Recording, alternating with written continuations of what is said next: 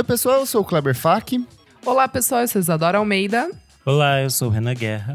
E eu sou o Nick Silva. E no programa de hoje a gente celebra o nosso aniversário de 4 anos, 200 edições, identidade visual nova com um especial sobre os momentos que mudaram a história da música brasileira. Certinho, meus amigos aniversariantes? Certíssimo. Mas antes o que? Minha amiga Isadora Almeida.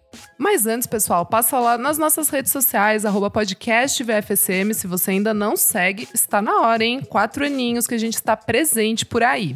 A gente convida você também que ainda não é um madrinho a passar lá no padrim.com.br barra podcast VFSM. A partir de cinco reaisinhos vocês já podem nos ajudar aqui. A gente utiliza esse dinheirinho para nossa TI, manutenção, a identidade nova, a identidade certo? nova foi custeada pelos madrinhos, ó. Muito obrigado, gente. Obrigada, pessoal. E em contrapartida, vocês podem participar das gravações, escolha de pauta, nosso grupo fechado no Telegram. E ainda vocês recebem com muita antecedência episódios extras que a gente lança. Então, Perfeito. assim, tudo. Passa lá, hein, gente? Boa. E só um recadinho, você que está ouvindo na data de lançamento deste programa, neste sábado, dia 18 de junho, tem a nossa festa de aniversário de 4 anos. É no Zig, é no centro de São Paulo. Nós quatro vamos discotecar. Você pode conversar com a gente, tirar fotinho, dar, tomar aquela cervejinha com a gente, fazer um meet and greet da Avril Lavigne ali, bem distantes. Então vem curtir com a gente, é de graça. As informações pro evento você encontra na descrição deste episódio. Boa. Vamos falar sobre música, meus amigos? Bora. Bora! Gente, quatro anos, hein? Sobrevivemos, olha só que, que coisa. Sobrevivemos à pandemia, à distância, ao Bolsonaro. Ao a quase governo. morte do é Nick. Isso. Ai, pelo amor de Verdade. Bater na madeira, pelo amor de Quase Deus. chegou ao fim aí. Estamos, Para. estamos Mas aqui. perdemos uma, né? Ai, então, a gente teve, Tem gente né? ficou no meio do Para caminho. com isso. Linda, Elosita, Elo Cleaver, um beijo Que no hoje é uma cristal. estrela brilhando no céu. Exatamente, a estrela do Lula brilhando lá, bem, bem viva, bem vermelhinha. Gente, quatro anos, qual o programa que mais mexeu com vocês ou que vocês mais gostaram de ter gravado? Eu vou puxar, vou começar. Eu acho que eu fico com o, o disco sobre despedidas. Foi a nossa despedida ali da menina Elo Cleaver. Ai, A chegada do Renan, eu acho que foi um marco bem importante pro programa, assim, foi um ponto de ruptura que não, não que a Elo não fizesse parte, mas eu acho que a gente mudou um pouco nossa dinâmica e repensou o programa. Eu acho que a chegada do Renan deu um gás muito bom pro programa aqui pra Lindo. gente. Pra, não, a pra gente já chorou naquele episódio, não vou chorar nele. É, não- Ajuda muito, o Renan que ajuda agora nas pautas, faz o meio de campo pra chamar algumas celebs pra participar aqui, brilha nos clássicos, então, pra mim foi tudo. Tudíssimo, linda. Ah, eu vou, hein? Eu vou pegar carona aqui nessa cauda de cometa. Bom, o Kleber falou esse, tava na minha listinha também, foi muito especial. Gente, são 200 edições, então assim, né? Dá pra escolher fácil uns 50. Mas eu vou ficar com um também, que foi dos mais recentes, assim, que me emocionou muito, por si- foi, foi muito significativo pra mim, em muitos aspectos da minha vida. E principalmente por ser um tema que eu acho que é o principal aqui que eu tô com vocês, que é grandes amizades da música. Que a gente Hum, recebeu a verdade. Roberta ah, é o que você Martinelli chorou. e a Sara Oliveira. Esse eu chorei. Foi. Foi muito legal. especial pra mim ter aqui duas referências, né, de profissionais, assim, e são duas grandes mulheres que eu admiro muito. E, cara, foi incrível. gente- o papo foi muito gostoso, Sim, o tema é um uma delícia. muito gostoso. Sim, e eu amei porque é significativo de vocês. Vocês são grandes amizades aqui pra mim, vocês já sabem, vocês estão aqui agora no meu coraçãozinho, então esse é o meu escolhido.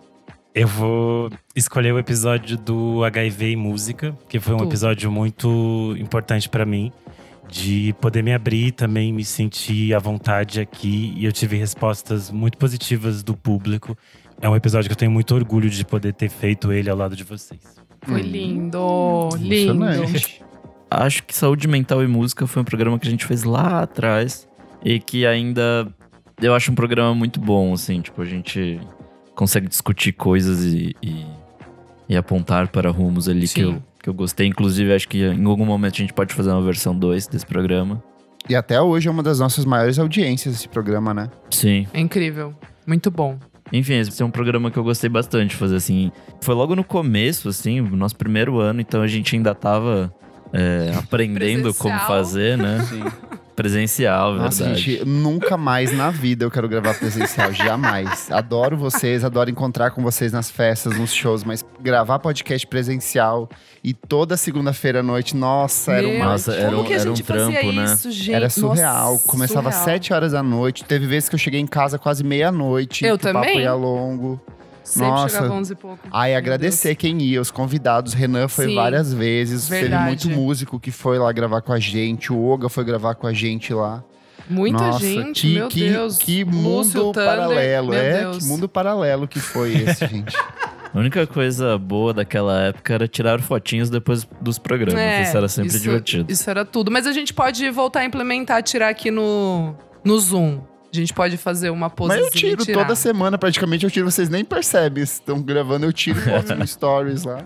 E aí, só um agradecimento especial também ao nosso querido Davi Martins, o Efronito, ele que fez a identidade visual nova, foi ali, a gente começou a negociar no final do ano passado, era pra gente começar o ano com a identidade nova, daí ele finalizou depois, a gente falou, ai, vamos lançar numa data significativa, vamos esperar até a edição 200. Eu sei- O Nick tava se coçando há meses pra lançar Nossa, isso, assim, assim, tava eu, maluco. eu não sei lidar com a minha Nervoso. ansiedade. Então, assim, Ansiedadíssima ali, ele queria lançar de qualquer jeito. Ah, não, vamos na 190, vamos na 191, sei lá, vamos, vamos criar um programa só pra lançar isso. E agora veio identidade nova, visual novo, tá bonito, feito por um designer. Não que o Nick. não- Finalmente parei de fazer a, a identidade visual do site. Nossa, Chega. horrível. Nunca mais, gente, nunca mais. Espero que vocês gostem. Acho que ficou visualmente Ai, bonito. ficou lindo. Deu mais espaço pra gente criar, colocar mais elementos visuais. Então, uma nova fase, uma nova mulher. E pra celebrar esses quatro anos de podcast, a gente pensou o que, que a gente vai gravar. A gente já falou os discos que mudaram nossa vida, a gente já fez uma lista de 150 discos essenciais da música brasileira, a gente já jogou um jogo dos 100 discos lá, onde a gente listou um monte de coisa, e a gente decidiu revisitar a própria história da música brasileira e listar aqui alguns fatos que mudaram o rumo da nossa música. Já deixo um recado: é impossível tratar de tudo, vai faltar Sim. tema, você provavelmente é, vai achar que al- algumas das nossas escolhas não é tão relevante assim, mas aí é um recorte nosso e eu acho que você, na categoria de ouvinte ou na categoria de jornalista ou de outro podcaster, você pode revisitar isso e montar a sua própria lista também. Mas a gente selecionou fatos. Como diria poeta Chorão, cada escolhe uma renúncia. Isso É é, isso aí, tiquibro, e como eu diria também, chorão, tiquibro, tiquibray. É, mas aí, assim, é, a gente meio que tentou se organizar a partir de décadas ou coisas mais próximas, mas a gente se organizou muito a partir de movimentos ou de acontecimentos que abriram Boa. passagem para outras coisas. Então, talvez de fato eles não sejam assim tão relevantes é, do ponto de vista assim, de uma data muito emblemática, de um lançamento muito interessante, mas ele antecipa tendências e abre passagem por uma série de outros acontecimentos muito marcantes. E lembrando que você pode ir lá no nosso Instagram, arroba podcast VFSM, na edição desse programa, e contar pra gente qual que é o seu acontecimento favorito da música brasileira, que fato marcante você acha que a gente deixou de fora e que deveria ter incluído aqui. E vamos nessa, né, gente? Bora, simbora. E o primeiro acontecimento da nossa lista aqui, 1916, é registrado o primeiro samba no Brasil pelo telefone. Da folia pelo telefone manda me avisar que com alegria não se questione para si. O ano é 1916 e tem o registro na Biblioteca Nacional do Rio de Janeiro pelo telefone, que é o primeiro samba composto e registrado aqui no Brasil. Ele é uma criação do Donga, que era músico, com o jornalista Mauro de Almeida. O Mauro já disse tempos depois que a música não é uma autoria é, unicamente deles, eles mais ou menos organizaram essas informações porque essa música já circulava pelas ruas do Rio de Janeiro. O samba não existe definitivamente uma data, um ponto de estabelecimento. Olha, aqui começa o samba, é, aqui para o chorinho começa o samba. É, não existe um momento específico, mas sabe-se que o samba, como estilo que incorporava elementos da cultura africana, com elementos dessa música brasileira, desses agrupamentos que aconteciam na periferia do Rio de Janeiro, ela existia desde o final do século XIX, mas ali no começo do, do século tem se eh, organizado as primeiras eh, manifestações de carnaval de uma forma um pouco mais, é, mais destacada, um pouco mais forte. E o lançamento e o registro dessa música meio que abre passagem para tudo aquilo que viria a ser a música brasileira pelos próximos anos. Então, e eu acho muito emblemático que a letra da, da Pelo Telefone, ela é uma música que tem vários elementos que vão ser incorporados em outras canções de samba ao longo dos anos. Então, tem a questão de, do celebrar o próprio samba, tem elementos de cultura de matiz africana ali impressos na letra também, tem o elemento do policial interferindo na ordem, tem Sim. o elemento das pessoas celebrando. Então, de um jeito ou de outro, eu acho muito emblemático o quanto ela antecipa tendências, ela incorpora uma série de elementos que vão impulsionar a música brasileira dali pra frente também, né?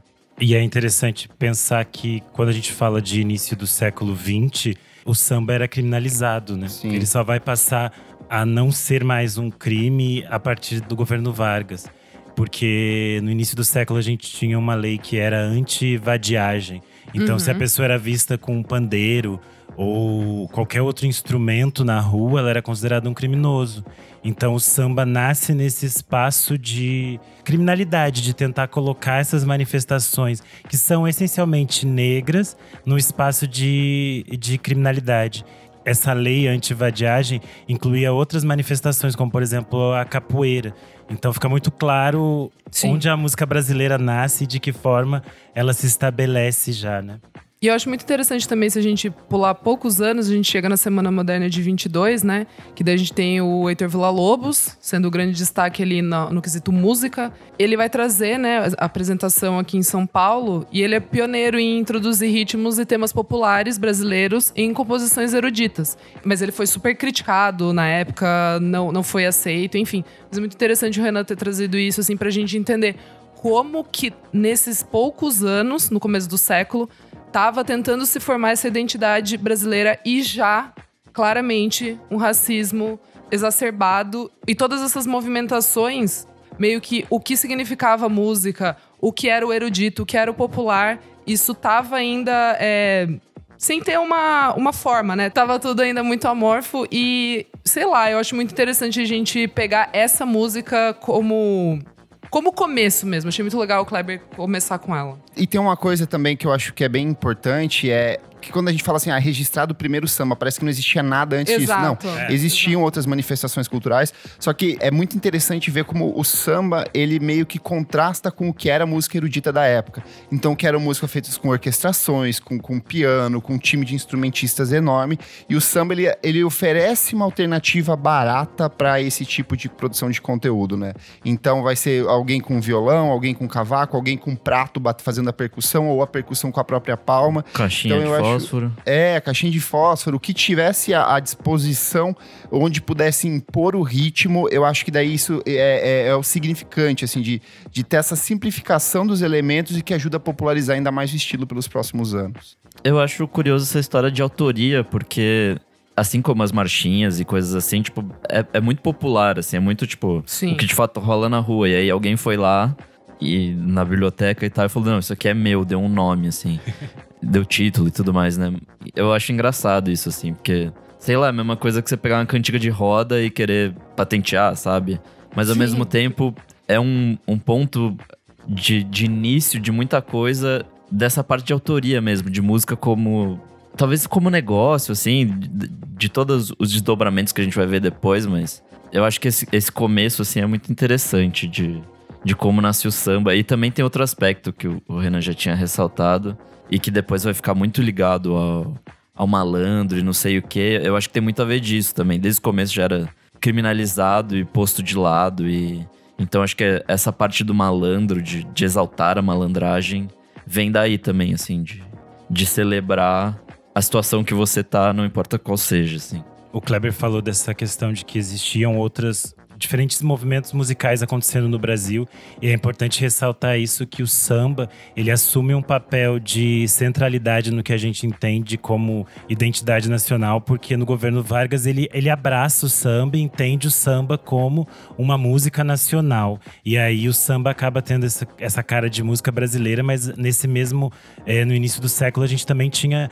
eh, músicas diferentes em diferentes regiões e outras coisas estavam acontecendo e estavam fervilhando, mas eu acho que é um ponto interessante meio para essa formação da nossa identidade nacional mesmo. Sim. E é interessante também isso que o Renan comentou, porque a gente fica né, com uma ideia de que, poxa, é, a música no Brasil, ai, manifestações populares. Gente, nada era documentado, as pessoas não tinham acesso a nada. E vale também destacar que o Mário de Andrade foi muito importante nessa época, porque ele foi fazer expedições para o interior do Brasil, para o norte e nordeste, e ele trouxe para cá esses primeiros registros na década de 20 ali. Então é isso, assim, a gente está pensando muito de São Paulo, Rio, mas o resto do Brasil também estava fervilhando nesse sentido, mas ainda não chegava aqui. Era tipo, né, um país que ainda estava engatinhando ali na, nas tecnologias, então acho interessante a gente ter um pouco desse olhar assim. Ainda a gente não tinha essa noção de nação com vários tipos de expressões e manifestações populares. E o que, que resultou a partir desse sentimento de organização, de estruturação do samba? Outros fatos marcantes que resultaram a partir daí. 1928, vem a turma da Estácio com a fundação da Deixa Falar, que é considerada a primeira escola de samba brasileira.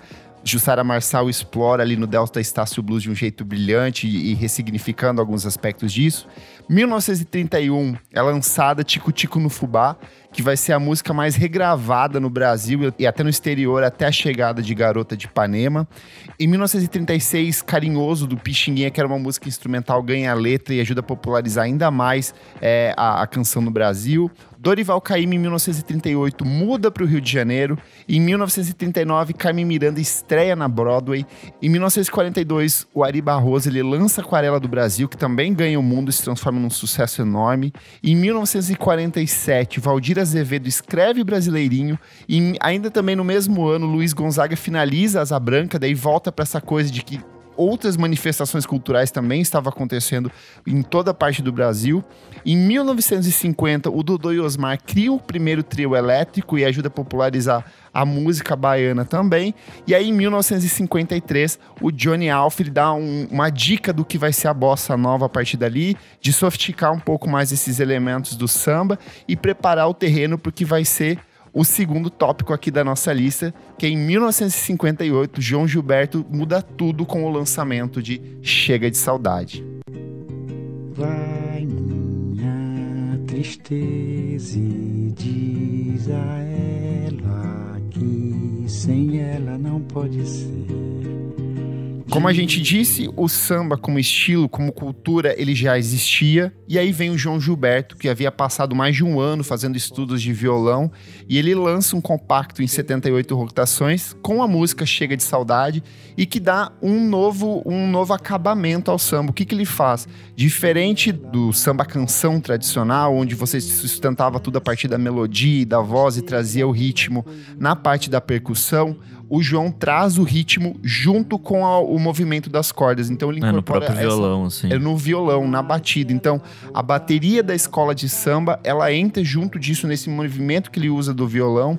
O próprio jeito dele de cantar é totalmente rítmico, tanto que ele vai Sim. pegar músicas que são basicamente fragmentos. Ah, Por exemplo, o Pato. O Pato é uma música que é totalmente estruturada em cima da sonoridade e do ritmo que ela causa na- na- na canção.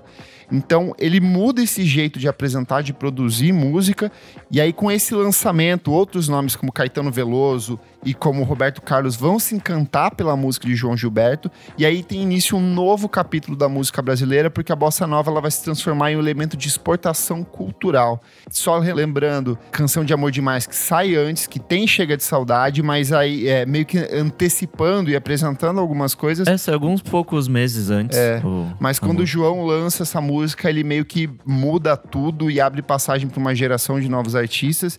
E a gente vai ver isso lá na frente, quando ele se encontra com o Stan Getz nos Estados Unidos, produz aquele álbum icônico que é até hoje um dos discos de jazz mais vendidos de todos os tempos. E eu acho que aí consolida a música brasileira de fato. Ela deixa de ser algo puramente periférico ou algo das massas e passa a ser alguma coisa comercialmente interessante para as próprias gravadoras também, né? Eu acho muito curioso que quando a gente pensa na, na bossa nova, inicialmente quando ela surge, ela não acaba sendo um grande sucesso nacional, porque não era uma música que se tocava tanto na rádio.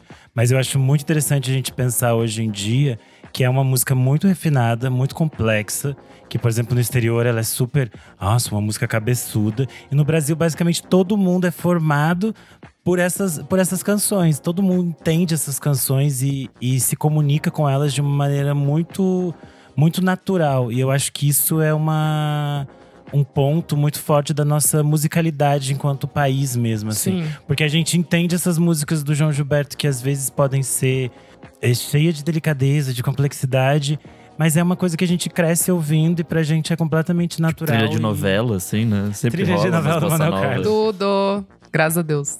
Nossa, eu fui reouvir a, a versão da Elisete Cardoso e é tipo, tá quase lá, assim. é- Ela é muito linda, assim, ela. ela, tipo, tem uma instrumentação gigantesca e tal. E aí, da do João Gilberto, não, é tipo. Ele cantando com aquela vozinha meio sussurrada, meio assim. Pequena, bem pequena, né? E aí Assim. aquele violãozinho, assim, tipo, parece mais básico, mas ao mesmo tempo é, tipo, é muito mais Tem muita do que coisa a versão da, acontecendo da por Elisete, trás, né? assim. É, E, e, puta, é maravilhosa. Qualquer versão dessa música, assim, tipo, é um acerto, é muito boa. E eu acho muito curioso o quanto ela foi tão significativa que todos esses artistas, quando começaram, o Caetano Veloso, o Roberto Carlos e afins, o Jorge Ben, todos vão meio que emular essa mesma estética e esse mesmo conceito do João Nossa, Gilberto. Os primeiros sabe? discos do Jorge e Ben é é, tudo tipo, muito igualzinho. parecido, é tudo muito parecido, muito reducionista. E aí depois que eles vão se entendendo dentro desse espaço, como que eles podem criar a própria obra, né?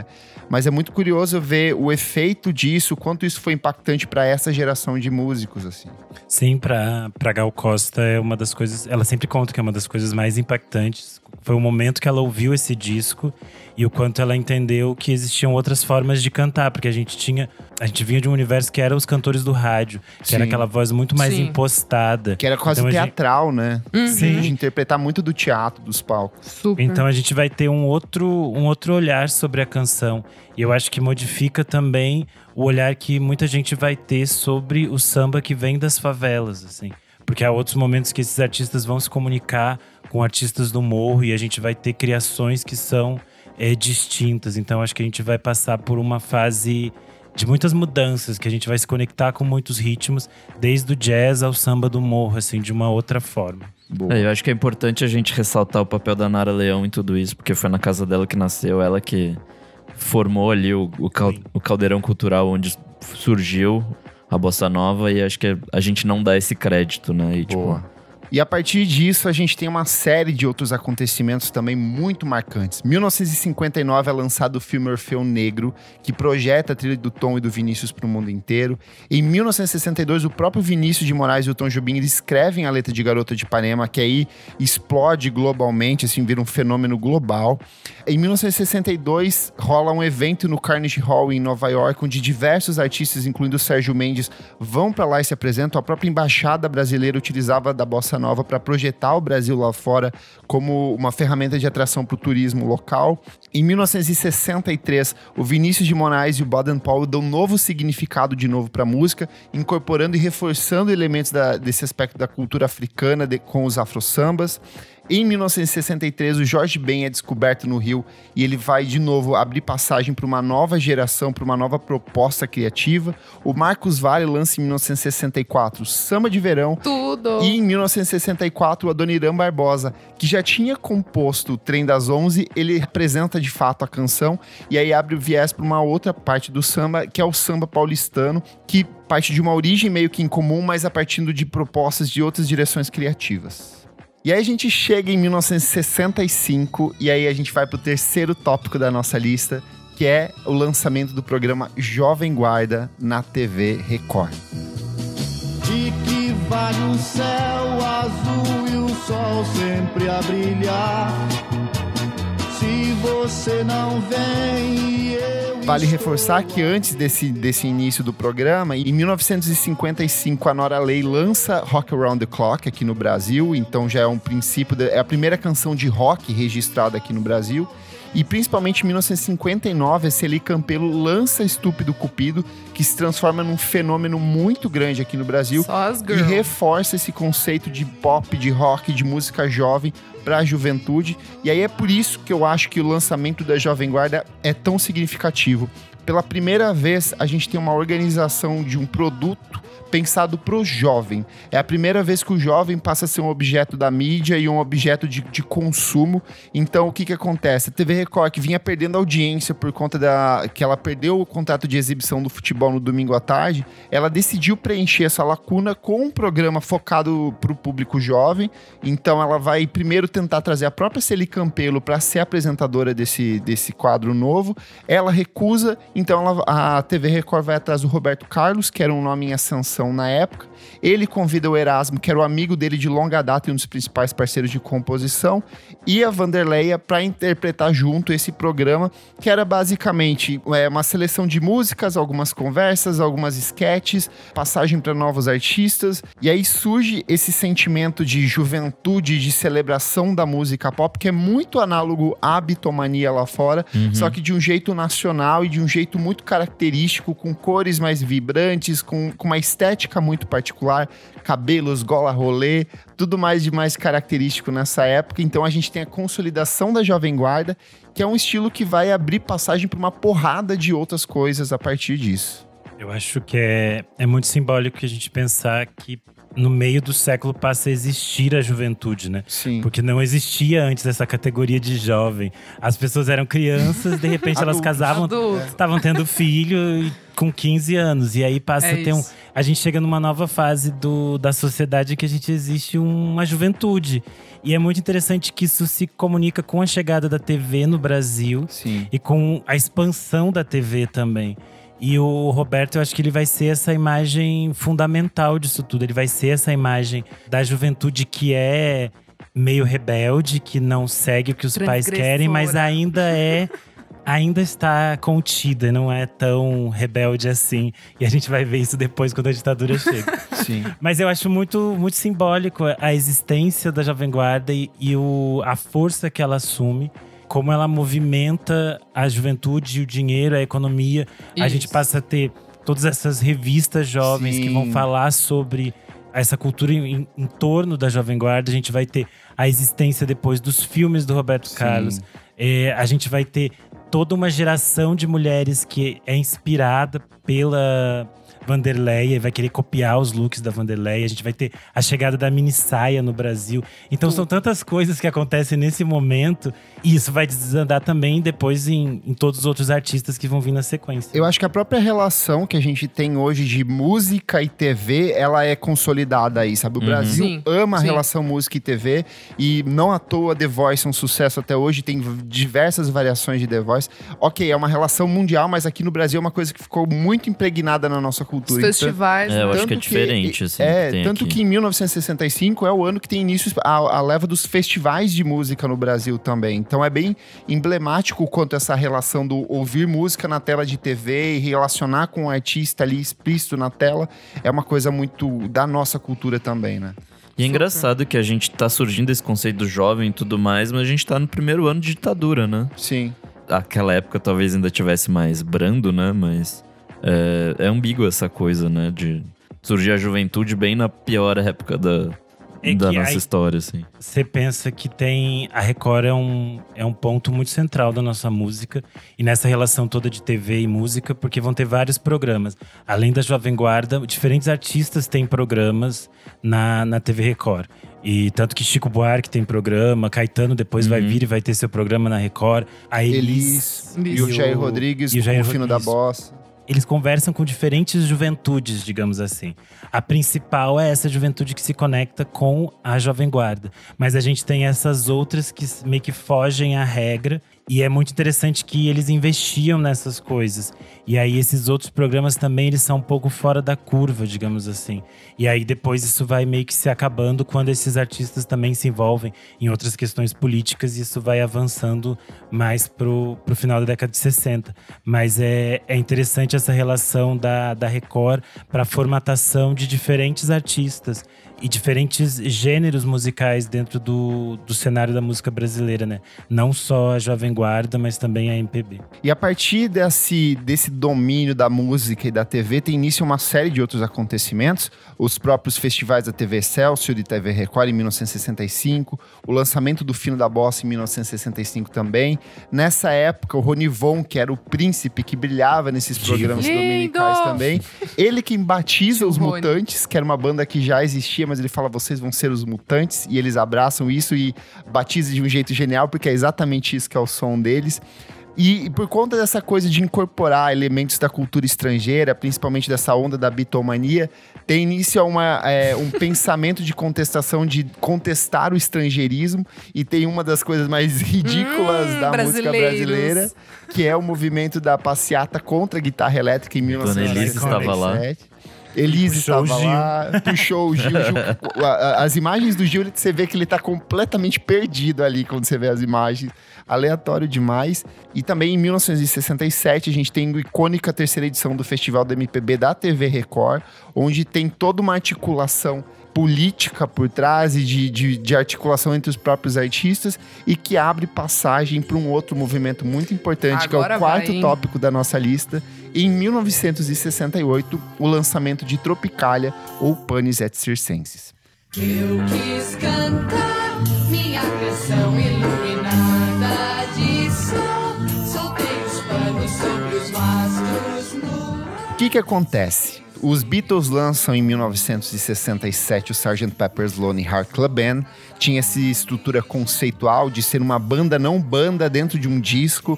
O Gilberto Gil fica encantado com esse conceito. Ele conversa com o Caetano e ele começa a mobilizar toda uma turma de artistas para produzir um disco conceitual que representava esse sentimento de transformação da época. Então vem daí o surgimento da Tropicália, que é esse movimento que pega o que é oferecido pela cultura estrangeira, absorve, interpreta e incorpora elementos da cultura nacional. Então essa mistura de ritmos, essa mistura de cores, essa mistura de referências estéticas é o que se traduz nisso, e isso vai desde a icônica imagem de capa, onde você tem todos eles é, estrategicamente posicionados com a questão das cores, das vestimentas, a sonoridade desse disco ela transita por entre estilos, então vai pro baião, vai pro rock, vai pro samba, vai pra música psicodélica, vai pro pop. E aí abre passagem para tudo aquilo que a gente vai ter pelos próximos anos em se tratando de música brasileira, principalmente na década de 70, que é essa mistura de elementos, esse sentimento de contestação gerado por conta da ditadura militar. Então, vai desde as criações dos, do- dos próprios tropicalistas, Caetano Veloso e Gil, a outras coisas como o Clube da Esquina, a música do Chico Buarque vai ter também elementos disso.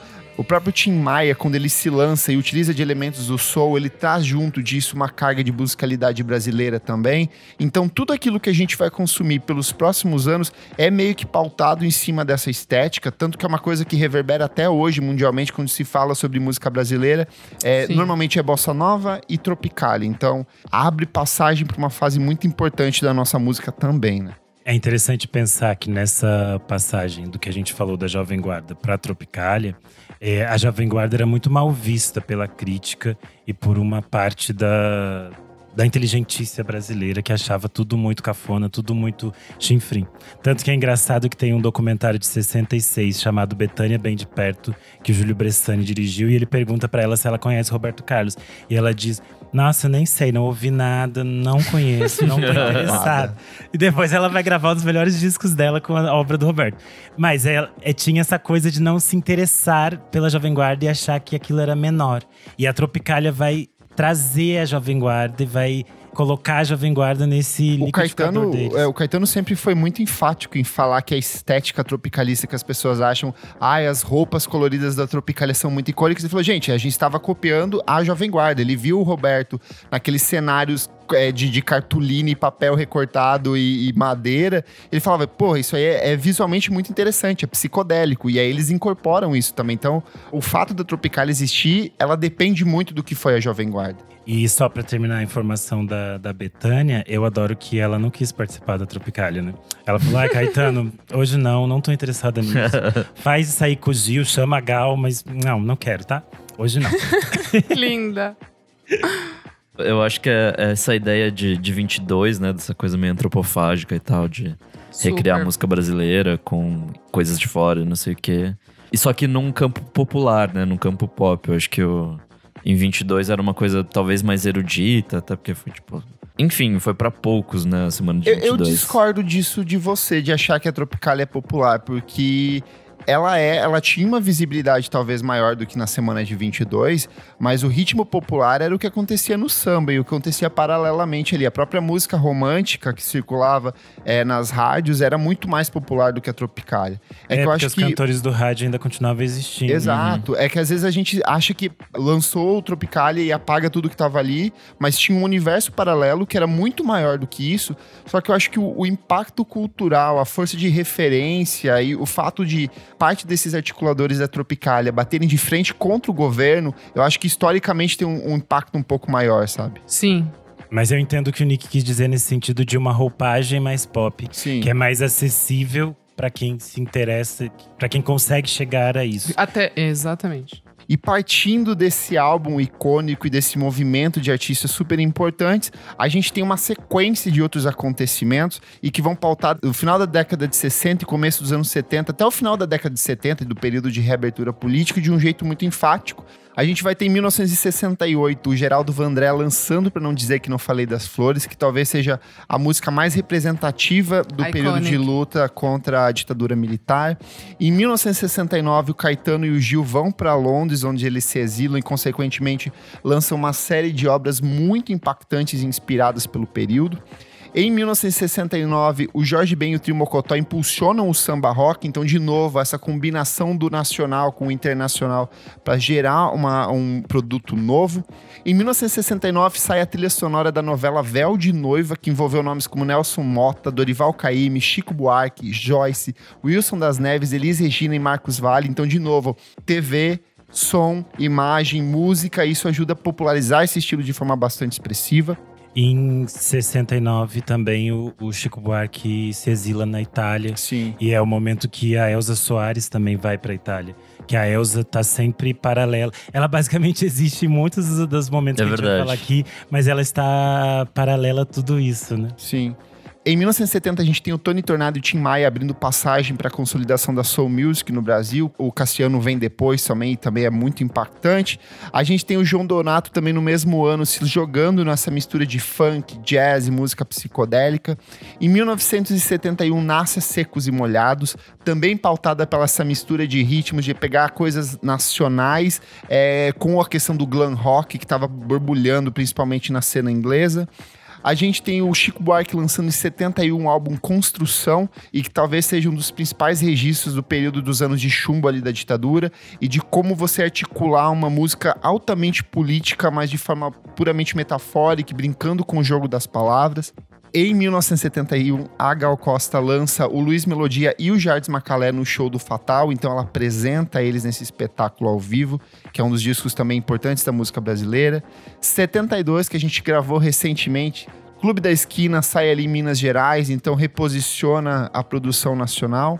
No mesmo ano, Rita Lee é dispensada dos Mutantes e dá início à fase solo. Que Em mil- bom. Em 1972 também a Elis, ela abre passagem para uma geração de artistas nordestinos, então Belchior, Fagner, Zé Ramalho, Elba Ramalho, todos eles. A Elis traz alguns dos sucessos do Belchior e de outros compositores do Nordeste e abre e tem início uma das fases mais ricas da música brasileira, que é essa produção de blues, de rock, de rock psicodélico, com foco nos elementos regionais também. Em 1973 tem início a parceria entre Raul Seixas e Paulo Coelho. Em 1975, o Tim Maia abre passagem para a cultura racional. Leia o livro. E logo em sequência, ele mergulha na música disco e também tem início a música disco aqui no Brasil. E por fim, no final da década de 1970, tem início a vanguarda paulista, a lira paulistana aqui, as coisas malucas que o Renan gosta e que só ele ouve ali, os grupos rumo da Lindo. vida. Vem tudo nesse final de década de 70. Mas aí você começa a perceber que tá tudo muito. Salve algumas alterações, Hum. salve esse diálogo com a música disco, salve faltando, essa né? música de vanguarda, de contestação. As coisas estavam muito parecidas ou muito ancoradas em um conceito muito similar, ainda muito voltado pro final dos anos 60. E aí, a gente chega na década de 80 e as coisas mudam totalmente, porque Júlio Barroso e a Gangue 90 lançam a New Wave no Brasil. São três horas da manhã você me liga pra falar coisas que só a gente entende. São três horas da manhã você me chama e com seu papo poesia me Meu amigo Renan Guerra, quem foi Júlio Barroso e quem foi a Gangue 90 e por que, que eles são tão fundamentais pra música dos anos 80? Porque eles são tão absurdantes. O Júlio Barroso tinha morado muitos anos nos Estados Unidos. Ele vivia meio entre a ponte aérea, Nova York e Rio São Paulo. E aí ele começou a se conectar com essas coisas que estavam acontecendo lá fora. Que a gente vai pensar, tipo, Blonde. X-Ray Specs, que a gente falou antes. B-52s. B-52s.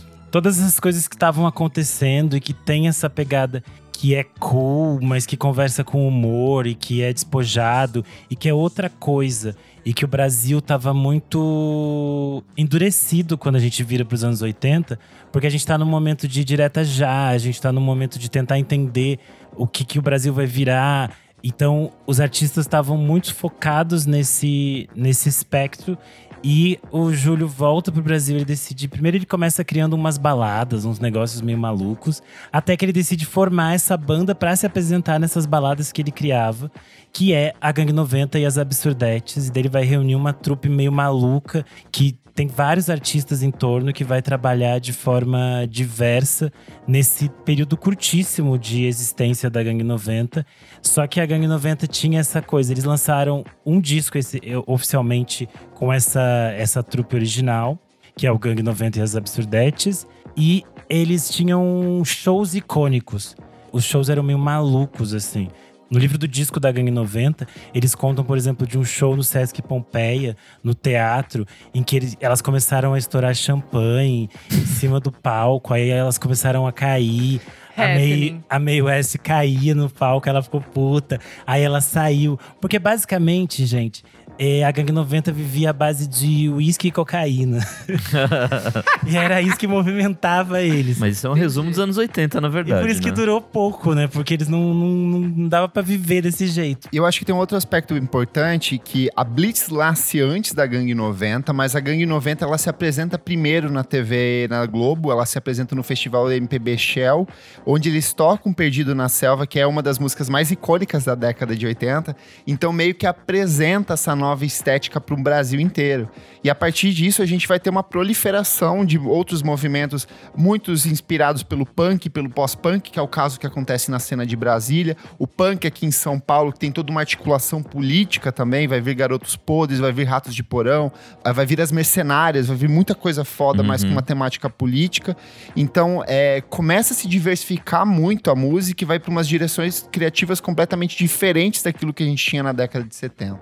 Sim, até se diz na prática que, por exemplo, a Gangue 90 ela não é uma banda de grandes discos e que tem um grande secto de fãs. Mas basicamente, metade das pessoas que foram nesses shows da Gangue 90 ali no início dos anos 80 criaram a sua banda. E aí depois. a- é, depois a gente tem 500 bandas que surgiram e que acharam que era possível fazer essas coisas malucas que eles faziam no palco. E aí cria-se esse cenário de anos 80, que também a gente vai ter coisas muito importantes, como a TV Cultura.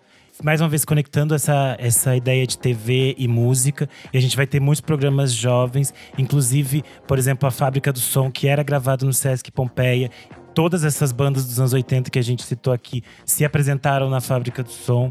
Então a gente começa a ter essas coisas que eram meio undergrounds, meio malucas, aparecendo na TV e sendo transmitidas para o resto do país. Então a gente começa a ter essas coisas pipocando em muitos lugares.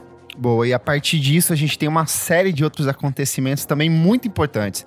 Em 1982, a Blitz lança As Aventuras da Blitz e vira um sucesso aqui no Divos. Brasil. E curiosidade, é um disco que saiu censurado pós-prensagem, então o disco já vinha de fábrica com as duas últimas faixas riscadas à mão. É tudo esse disco riscado, eu já É vi. tudo, eu é muito roubar. icônico. É, em 1982 também chega ao fim a banda Aborto Elétrico e que por consequência dá origem a outras duas bandas, Legião Urbana e Capital Inicial. Em 1982 é um ano incrível porque foi inaugurado o Circo Voador no Rio de Janeiro, Tudo. então é muito icônico isso. Em 1982 também tem início a cena punk aqui em São Paulo, tem o Festival do Fim do Mundo que também foi muito importante meio que nessa época, que Sim. apresentou boa parte dessas bandas. Os Paralamas do Sucesso, eles passam a tocar nas capitais e se transformam em um dos nomes mais importantes do período. Em maiores. 1983 é inaugurado aqui em São Paulo Madame Satã, que era uma das casas mais importantes de, de cultura underground aqui da época. Em 1984 é lançada a coletânea SP Metal, que traz um pouco dessa coisa do metal, que também estava começando a explodir aqui no Brasil, e ele foi alavancado pela Baratos Afins, que é um dos selos barra pontos de encontro muito importantes aqui tá na galeria do rock. Então foi responsável por lançar muita gente, tipo Fellini e outras bandas mais underground da época, e que traz esse conceito de música independente, que é uma coisa que lá fora existia com as college radios e com o college rock, mas que aqui começa a ganhar forma de um jeito mais expressivo. Em 1984 é lançado o filme Bete Balanço, que tem parte da trilha com a Barão Vermelho, a música icônica do, do Barão Vermelho ali na Explodiu época com Cazuza. Então ajuda a popularizar muito. Outro momento muito importante e que daria talvez um tópico à parte é o próprio Rock in Rio, a primeira edição Sim. em 1985, porque a gente tinha grandes shows já rolando no Brasil, então a gente tem apresentações icônicas vez ou outra que aconteciam ali, mas essa construção de um festival de enorme porte, abrindo passagem para um time de outros instrumentistas gigantes, isso ainda não tinha sido consolidado e apresenta muitos dos artistas. Por exemplo, Paralamas do Sucesso faz sua apresentação definitiva lá e que apresenta eles como uma das grandes bandas dessa nova geração. E aí a gente vai seguindo até 1986, que a gente tem a consolidação desse rock BR, que é um ano em que Legião Urbana, Titãs, Paralamas e Ira lançam álbuns importantíssimos nesse ano. Então é o ano que tem o Selvagem, o ano que tem o 2, é o ano que tem Cabeça de Dinossauro. Então Arrepios. é, é, é uma seleção de discos, assim, em um curtíssimo intervalo de tempo. E aí, dentro desse cenário de busca por novas possibilidades, sai em 1988 a primeira coletânea de hip hop, que é o Hip Hop Cultura de Rua, que ela é Gigante. uma criação meio coordenada pelo Nazi do Ira. Então, assim, Isso é uma coisa muito inesperada, artistas. assim, tipo. E- mas aí, ainda assim, o- o hip hop era uma coisa muito marginalizada e muito pequena, mas que vai ser um tópico de transformação muito grande logo mais que a gente chega. Porque o que acontece? Em 1990 chega a MTV Brasil e ela muda tudo de novo. Oi, eu sou a Astrid e é com o maior prazer que eu estou aqui anunciando para vocês que está no ar a MTV Brasil. Ao meio-dia do dia 20 de outubro de 1990, Astrid Fontanelli deu boas-vindas à MTV Brasil. O foco inicial era apresentar videoclipes, era falar sobre música, era discutir música e cultura pop, cultura jovem na época. A MTV ela, é, é- ela vem para o Brasil por conta de uma iniciativa da editora Abril. Ela apresenta um leque de novos VJs, como nosso querido Thunder, que participou recentemente. Zeca Camargo vem dessa época também. E eu acho que é muito importante o quanto a MTV ela dá visibilidade para uma nova geração de jovens discutindo novos temas. Se lá atrás a Jovem Guarda era uma coisa assim muito restrita, porém vanguardista em alguns aspectos, como por exemplo a questão da Vanguarda mais minissaia. careta. É, aqui a gente tem algumas outras discussões. Então a MTV vai pautar muito das discussões sobre HIV AIDS aqui no Brasil. Então vai dedicar blocos exclusivos sobre isso dentro da programação. Vai ter muita conversa sobre sexo, sexo na adolescência. A questão da gravidez, da gravidez na adolescência vai ser muito discutida nessa época.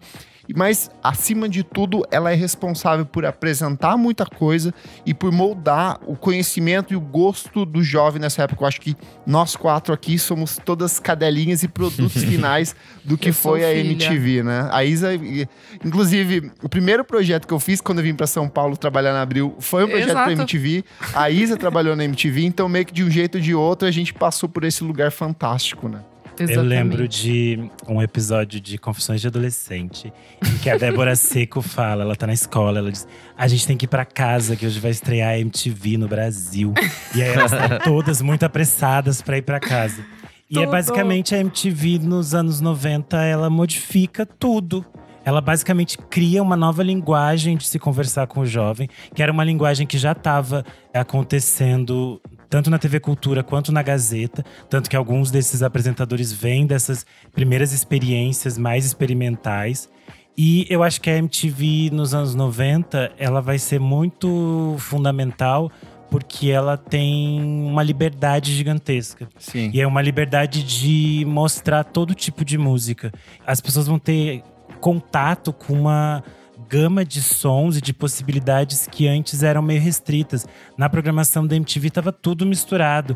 Era tipo clipe do Sepultura, depois clipe da Bjork, depois a Fex Twin, tudo ali naquele caldeirão. E aí acho que isso também cria uma nova linguagem. É, o próprio gente- conceito de videoclipe, que era uma coisa que lá fora era muito forte já e foi altamente absorvido e transformado pelo Michael Jackson, aqui a gente começa a ter de fato um espaço para pensar no videoclipe, porque antes o clipe no Brasil ele era exibido no Fantástico como parte de uma coisa assim muito exclusiva da programação noturna. Então você tinha programas específicos onde você exibia clipe, ou você se reunia fisicamente em algum lugar, alguém levava um VHS para tocar um trecho específico de um clipe. E aqui não, a MTV ela tem uma programação específica para apresentar isso, com blocos específicos, com conceitos específicos, e que acaba pautando a produção audiovisual aqui no Brasil até o fim dos anos 10, né?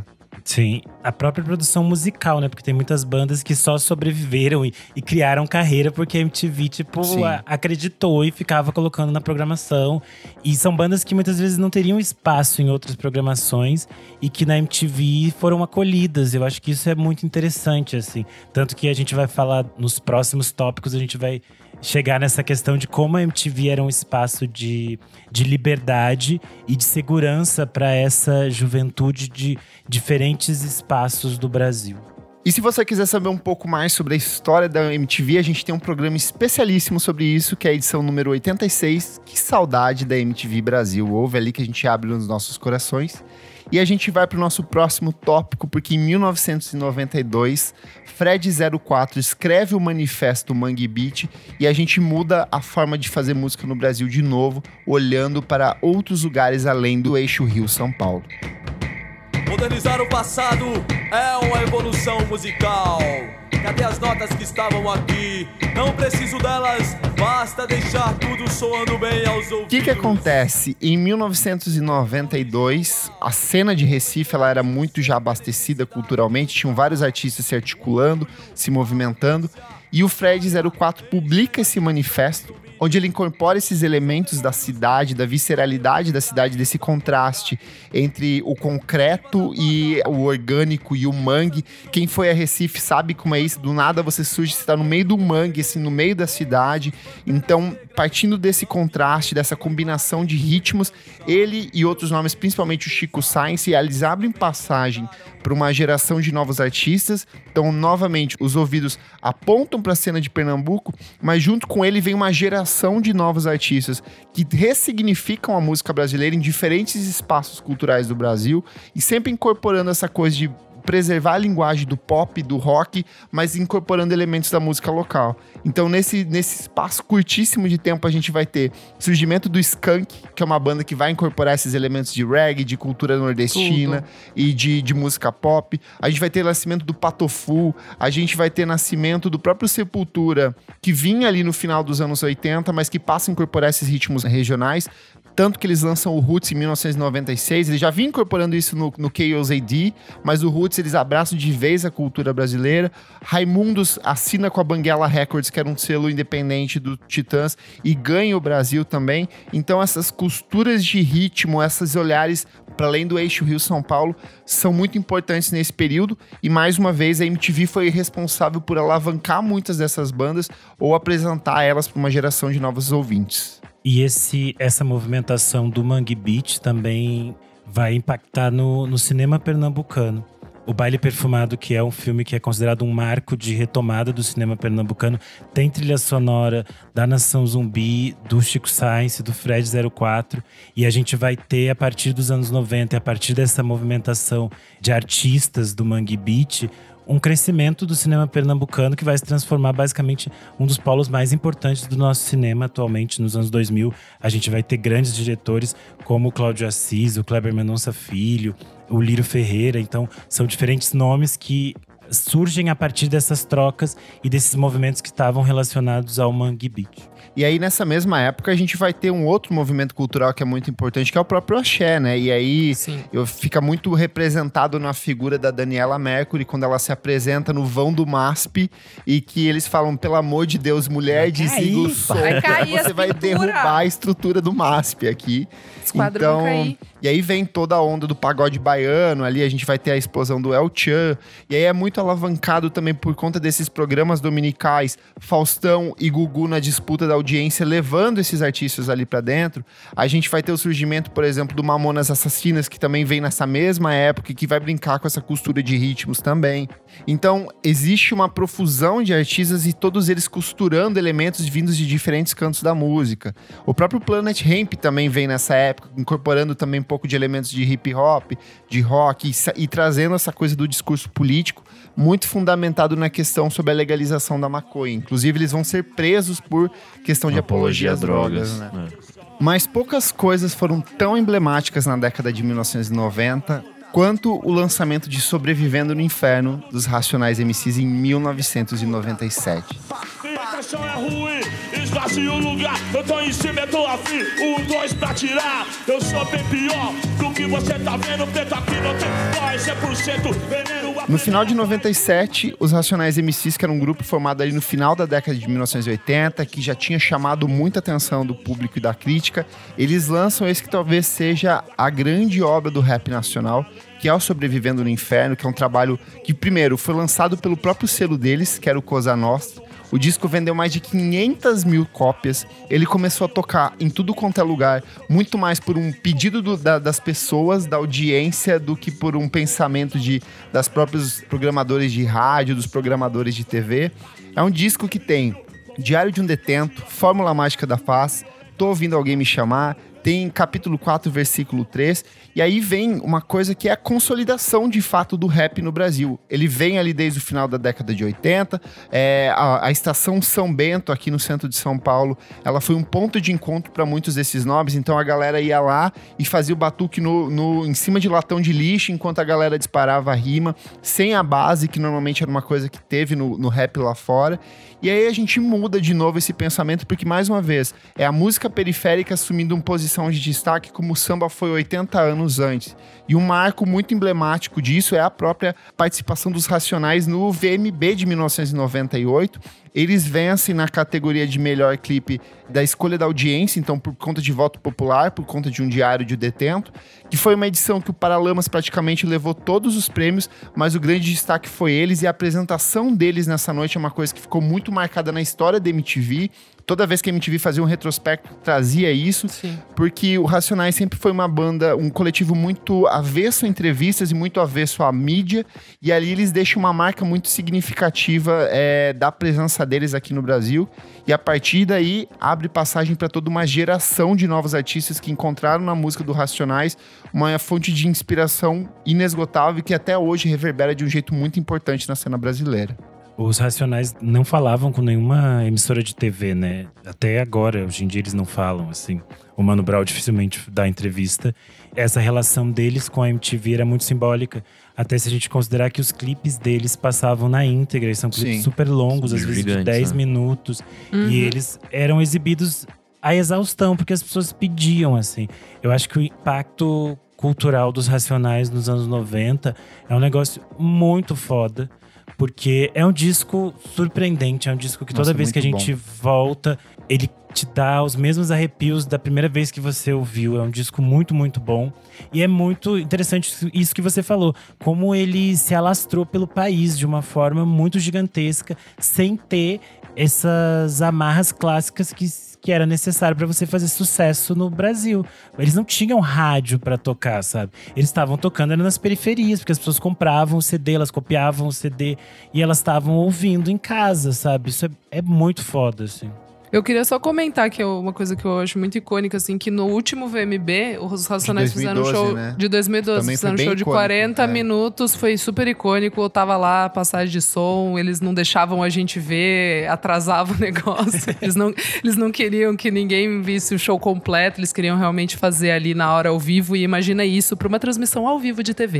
Muito caos, mas deu tudo certo, incrível. Quem quiser dar uma olhada, tem essa apresentação no YouTube.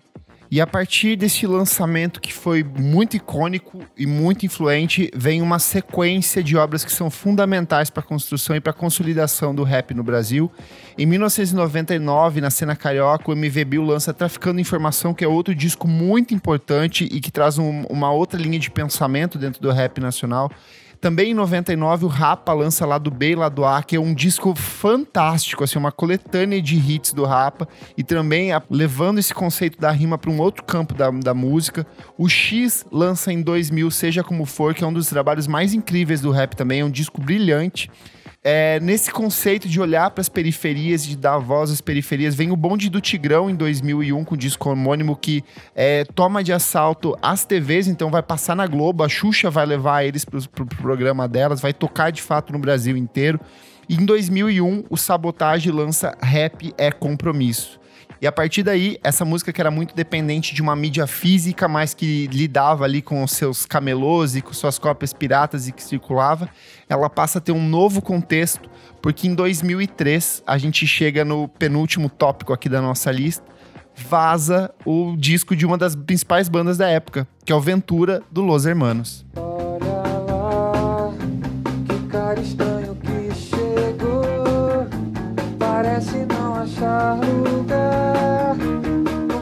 O que que acontece? Los Hermanos estoura em 1999 com o lançamento do primeiro disco. Eles fazem um puta sucesso com a música Na Júlia. A gravadora, que era Abril Music, fala Queremos Mais. Eles entram em estúdio para produzir o bloco do Eu Sozinho. Só que é um disco completamente experimental, completamente sem hits, completamente diferente de tudo aquilo que eles já haviam feito. A gravadora decide não trabalhar na divulgação do disco, então ele é um fracasso. Ele vendeu apenas 35 mil cópias. Los Hermanos encerra o contato com a Abril Music, ele vai para BMG, que era uma gravadora muito grande na época. Só que meses antes do disco ser lançado, ele vaza na íntegra na internet, com todas as versões das suas músicas. E a partir daí tem uma mudança nesse pensamento. A música passa a ser, ela não é mais física, eu não preciso mais ter esse disco físico. Lá fora era uma coisa que acontecia muito é, com a questão do Napster, mas aqui a gente começa a circular músicas dentro de fóruns. Nessa mesma época chega ao Brasil uma coisa chamada Orkut e que ajuda a popularizar ainda mais essa circulação de músicas dentro das plataformas digitais.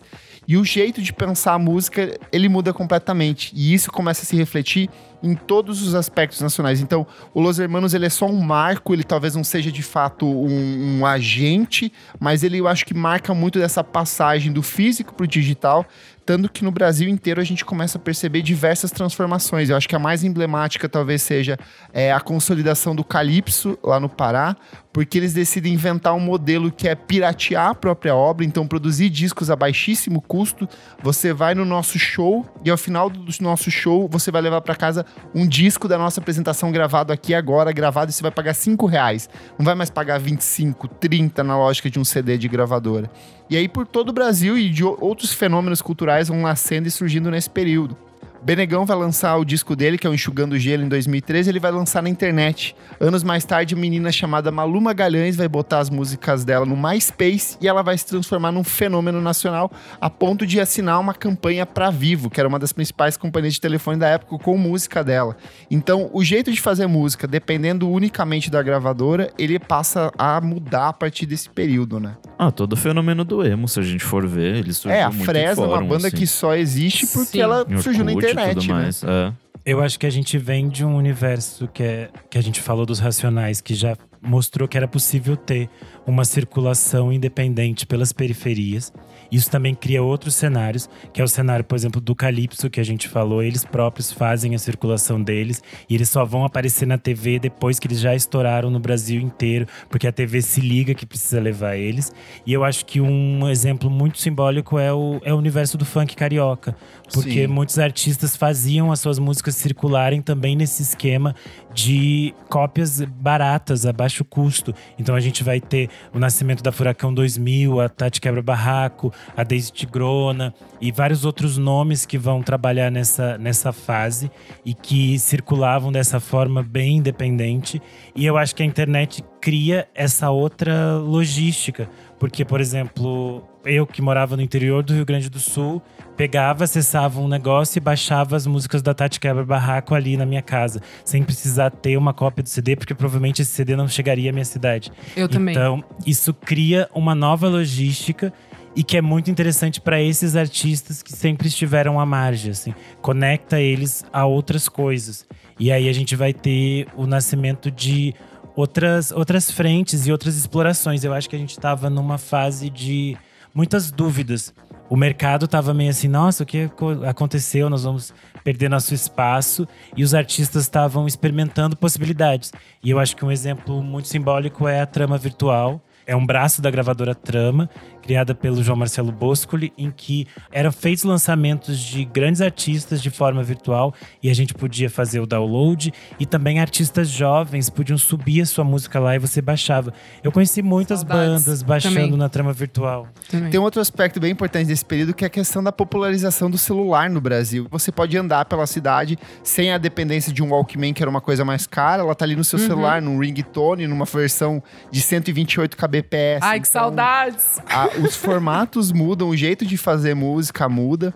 E é, e é até curioso como a internet ela abre portas para que artistas nacionais brilhem lá fora. Eu acho que o exemplo mais significativo disso é o Cansei de Ser Sexy, em 2005. Uhum. Que eles lançam Trama, o disco né? pela trama, Uhum. mas depois eles assinam com a Sub Pop lá fora e viram um fenômeno lá fora também, sabe? Tudo. É, eles fazem Então- turnê lá fora, gigante. Exato, eles, são, eles eram muito maiores lá fora do que aqui, então Sim. é, é, é muito interessante como muitas das coisas que a gente gosta até hoje, consome até hoje, vem dessa época. É, dessa coisa de consumo de música também tem o MP3, né? Que é, tipo, super importante, assim, principalmente os, os mais baratinhos, tipo um Foston, da Foston. vida. Porque, assim, você saía pra, pra onde você quisesse. Acho que esse rolê do celular que você falou, ele vem até um pouco depois, assim, celular que conseguia reproduzir música bem, assim.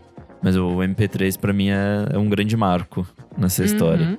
E a partir disso, a gente tem uma série de lançamentos muito incríveis, além do Benegão em 2003, quando ele lança o Enxugando Gelo. Em 2004, o Mombojó lança Nada de Novo e dá um novo significado a essa cena de Recife também. O Móveis Coloniais de Acaju vira um fenômeno brasileiro em diversos festivais, porque eles lançam em 2005 o primeiro disco deles, que é o Idem. Em 2006 vem o Mop Top com o primeiro disco deles. Em 2007 tem o Bonde do Rolê lançando With Lasers. Em 2009 tem um dos meus discos favoritos da vida, Esse é que é o brabo. Emicida, com Pra Quem Já Mordeu um Cachorro por Comida Até Que Eu Cheguei Longe. E aí, de novo, tinha o formato digital, mas tinha o formato físico que era baratinho. Era cinco reais, você comprava o disco, tava imp- era, era tipo impresso num papel assim, muito simples, carimbava e vendia pra você no final do show. E vai até ali em 2010, quando o Marcelo Genesi lança o Feito Pra Acabar, que é um cara que também é, fazia colaborações com músicos consolidados, mas ele vai lançar o trabalho dele posteriormente ali na internet pela própria trama também. Porque a partir de 2011 a gente chega no último grande momento aqui da nossa lista, que é o Criolo lançando Nó na Orelha e abrindo passagem para essa hibridização cada vez maior da música brasileira. Não existe amor em SP, é um labirinto místico onde os grafites gritam. O Criolo, Kleber Cavalcante Gomes, ele não era um nome é, novo dentro da cena brasileira, do rap. Ele já havia lançado em 2006 o primeiro álbum de estúdio dele, o Ainda Tem Tempo. O Nó na Como Orelha Criolo seria como doido. se for... e Como Criolo doido na época. O Nó na Orelha seria o último disco dele, seria uma despedida dele dos palcos, porque ele... Cara, cansei e essa coisa de ser artista não tá dando certo. E quando ele lança esse disco, e ele lança inclusive na internet, é, o álbum ganha uma popularidade enorme, parte da imprensa abraça, mas principalmente o público abraça, porque ele entrega ao público um repertório extremamente diverso. Ele é conceitualmente um disco de rap, mas ele é um disco que transita por muitos estilos. Ele tem elementos de trip hop, ele tem elementos de reggae, ele tem elementos de música romântica, de música brega, ele tem elementos de rock, ele tem elementos de música brasileira. E o Criolo, em espaço curtíssimo de tempo, ele assume como headliner nos principais festivais de música brasileira. Ele vai se apresentar em alguns dos principais festivais da época. Por exemplo, ele toca em 2011 mesmo no próprio Planeta Terra Festival. Então, ele estreita Ele chega a fazer relação... bastante turnê lá fora. Ele faz turnê lá fora, ele estreita a relação com nomes importantes da música brasileira, desde Caetano Veloso a Ivete Sangalo, com quem ele lança um disco de, de versões do Tim Maia logo em sequência. E é, e é muito curioso, porque o Criolo vem com esse disco que ele é musicalmente muito diverso, mas que estabelece um conceito que é muito característico a partir daí. Todos os artistas dessa leva nova, dessa MPB recente ou do pop recente, eles não são mais um artista apenas de música pop, um artista de MPB ou de rock. É uma mistura, é uma volta pro que era Tropicália, pro que eram as coisas lá, lá atrás, de pegar diferentes aspectos da música e trabalhar dentro de um único disco. E tudo bem, você pode gostar de todas essas coisas sem problema. A gente não, não consome mais um gênero específico, a gente passa a consumir moods, a gente passa a consumir sentimentos, a gente passa a consumir múltiplos gêneros e que resulta até nessa valorização nova da música brasileira ao longo da última década, esse boom de festivais e essa nova mudança de perspectiva de música brasileira. Eu acho interessante também quando a gente pensa no trabalho do Criolo é que ele conversa com diferentes momentos da história da música brasileira. E eu acho que aqui quando a gente fala de internet, a gente também chega um momento que a gente tem acesso a todas as músicas.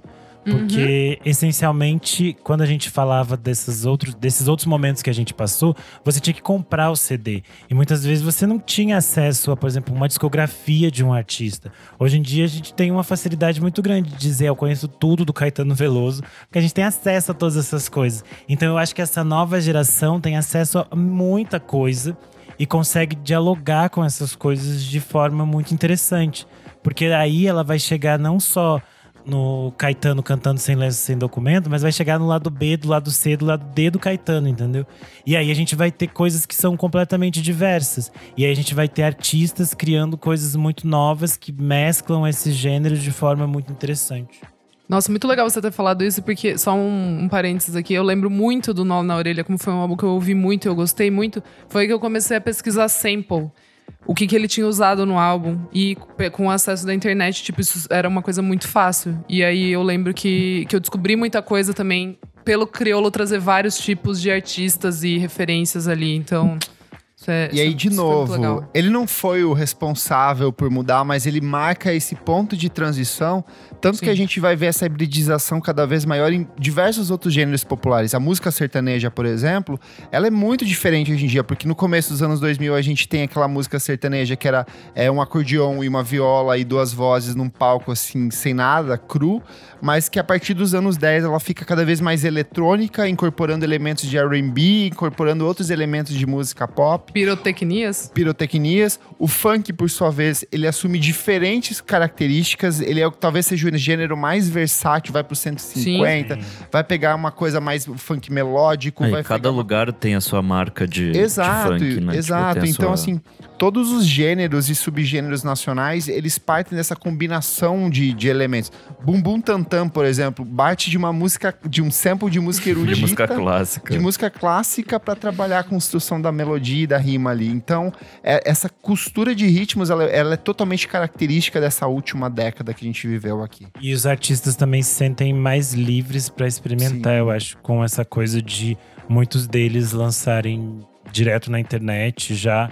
Tem muitos artistas muito jovens que nem entendem como funcionava o lançamento por um CD, essas coisas todas. Então, tudo é na internet, é single, é muito mais rápido, é muito mais veloz. E a gente também tem esse aumento dos, dos feats e das trocas e das conversas. E eu acho que isso cria outros diálogos, e daí vão nascer outras cenas. Aí a gente vai ter, por exemplo, a Lineker surgindo, vai ter a Linda Quebrada. A gente vai Pablo. a Pablo. A gente vai ter nomes muito interessantes que vão surgir em diferentes espaços e que vão trazer também, eu acho, muito mais diversidade, muitos outros olhares para a música brasileira. Eu acho que o próprio rap mudou muito depois, tipo, do lançamento desse disco, assim, tipo, sei lá, o próprio Emicida, que, Emicida que já tava também, grande, é. mas ele explode ali depois também.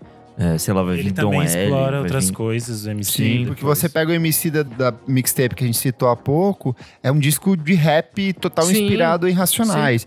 Quando ele lança o primeiro disco dele em 2013, já tem muito dessa incorporação de elementos de ritmo, tem samba no meio do disco também. Então essa Sim. transição de ritmos é muito, muito expressiva nessa época. Aí, quando eu tinha falado também da questão de a gente ter acesso a discografias e tudo mais, a gente também vai passar nos anos 2010 por um momento de resgate de muitos artistas que ficaram à Esquecidos, margem. Sim. Por exemplo, a gente vai ter um resgate gigantesco dos Tincoãs, que era uma coisa que tinha ficado esquecida.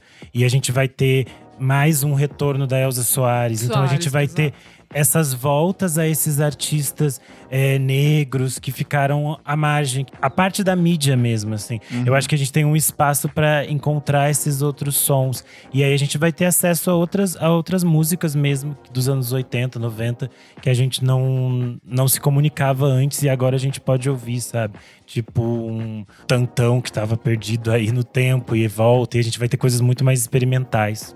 Fechamos, meus amigos. Fechamos. Opa, fechamos. Foi muito bom, hein, Aqui, ó, Kleber? um Arrasou. século e meio de música aí, deu pra passar por muita coisa. Obviamente, são.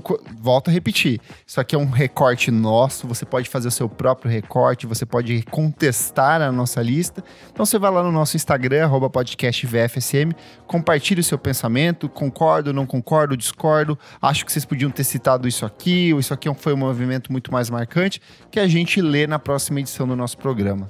Certinho, meus amigos? Certíssimo. Eu sou o arroba KleberFac no Twitter e no Instagram, dicas diárias de música todos os dias. Você também pode ler o meu site, musicainstantanea.com.br, ou me ouvir em diversos outros podcasts participando do mundo afora. Muito obrigado por acompanhar a gente nesses últimos quatro anos. Que legal, que gostoso. Toda semana a gente se encontra aqui. Para mim é sempre muito prazeroso. A Isa já falou que eu sou o ditadorzinho e eu sou mesmo, porque se eu for o ditadorzinho, essa coisa não anda, você não dá um Lindo. chicotinho neles aqui. E muito obrigado, obrigado vocês, meus amigos, por me aturarem nesses últimos quatro anos e por fazerem parte da minha vida de um jeito muito especial. Vocês são Lindo, muito para. É, importantes pra mim, de verdade, de Ai. coração. Eu- tem dias que eu estou destruído, mas quando eu encontro vocês na segunda-feira à noite, meu coração se enche de alegria. E eu nem tenho um coração, mas alguma coisa enche. Ai, meu Deus. Bom, eu sou arroba Almeida Dora no Instagram, Almeida Dora Underline no Twitter. Quero agradecer muito quem dá o play toda semana pra ouvir a gente, pessoal. De verdade, de coração. Muito obrigada mesmo. Não tem muito o que falar, só agradecer. Gratidão aqui pelos meninos. Nick, muito obrigada. Há quatro anos atrás ter me mandado uma DM, sei lá, inbox, nem sei mais como é que fala, no Facebook. Deus. E eu ter tido a sorte de olhar, porque eu não olhava as mensagens no Facebook. É, muito obrigada, amo você, amo o Renanzito, amo o Kleber. Um beijo pra nossa menina Elô também, que foi muito importante aqui com a gente nos últimos anos. É isso, meninos. Uma alegria, é uma honra inenarrável estar com vocês aqui toda semana. Amo vocês, beijo. Eu sou Underline Renan Guerra no Instagram e no Twitter. Vai chorar. E eu quero agradecer vocês por terem me acolhido. É, no dia Ah, que a gente eu tá gravando, chorar. hoje que a gente tá gravando esse episódio, faz quatro anos que eu mudei pra São Paulo. E Tudo. eu encontrei aqui amizades que eu sei que eu posso contar pra todas as coisas. Ah, mas eu vou chorar. E eu acho que eu- chorar, desgraçado. E eu acho que é tão maravilhoso que a gente também cria amizade com os ouvintes que estão aqui sempre, que gravam com a gente, que encontram a gente na rua, que mandam mensagem dizendo: Ai, Sim. escutei tal artista porque você indicou, assisti tal filme que você indicou. E cria uma relação muito gostosa, assim. Mas eu acho que todo o público que a gente tem aqui no podcast é um público excelente, que a gente sabe que é, acompanha, que ouve, que troca com a gente. Acho que isso é o, é o que vale mais a pena aqui. É isso. Tudo. Eu sou arroba Nick Underline Silva no Twitter e Nick Silva no Instagram. É, putz, esses Ah, quatro difícil, anos. ele não consegue, ele é muito sério, ele não abre o coração de jeito nenhum. Vai, Não, assim, eu, eu, eu sou completamente feliz de, de tudo que a gente alcançou, assim. É, a gente tava relembrando, né, o, o- a primeira mensagem que eu troquei com o Kleber Posso ler aqui? podcast. Você me mandou. É, o Nick me encontrou num show de uma banda que hoje é cancelada. Eu E aí tava ele- nesse show com vocês. Tava verdade, É o Renan também tava lá, verdade. Foi acho que um dos primeiros shows que eu vi em São Paulo. E aí ele me mandou a mensagem no dia 1 do 8 de 2018, às 9 horas e 46 minutos da manhã. Ele falou assim: Migo, ia falar com você naquele dia do show, mas acabei não conseguindo. Você, no geral, curte podcast? Tô pensando em fazer um novo focado em música e tal. Aí tô procurando gente que tope gravar. Hahaha. Aí eu respondi: sou bem podcasteira mesmo. Top, topar eu topo, só depende do dia. E aí foi. Curtes um podcast?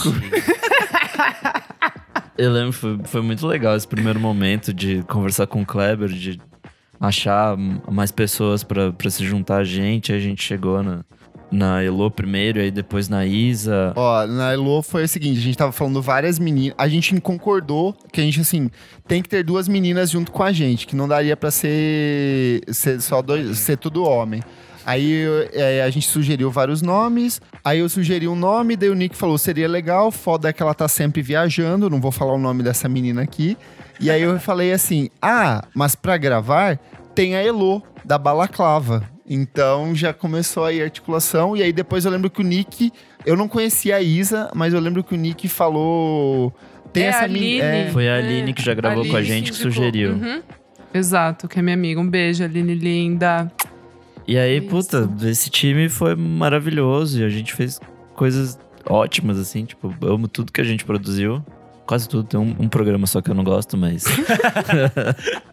e aí, a gente chega nesse novo momento quando o Renan entra, que foi o que a gente falou no começo, muda tudo, assim. E, e para melhor, eu, eu adoro o formato que a gente eh, encontrou hoje, assim. A gente tá super azeitado, su- tipo, indo muito bem.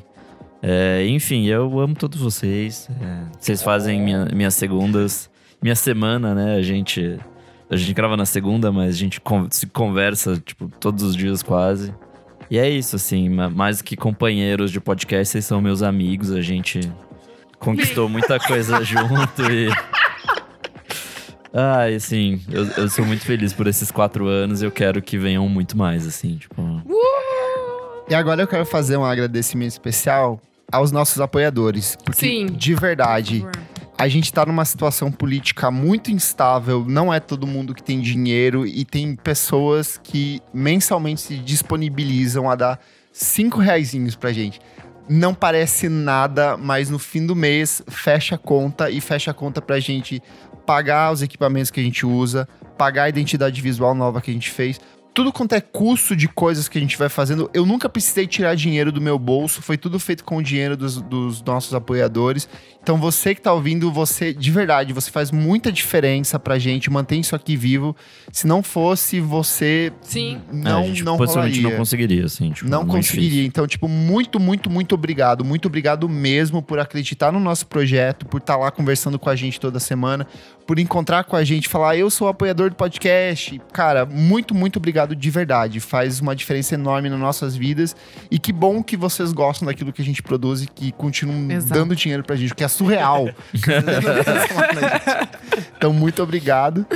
E não esquece de seguir a gente nas nossas redes sociais, arroba podcast VFSM em tudo. Segue a gente na sua plataforma de streaming favorita. Obrigado pela sua audiência, obrigado.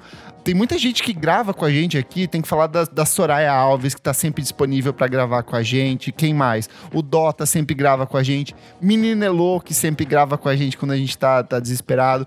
A Brenda sempre grava com a gente quando a gente O Rick precisa. Sampaio.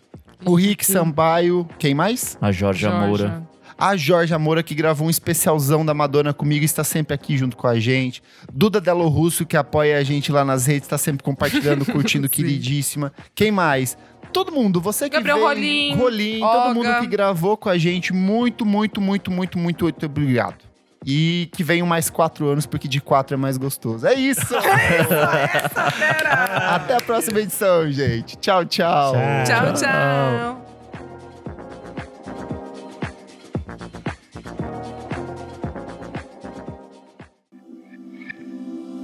Esse podcast foi editado por Nick Silva.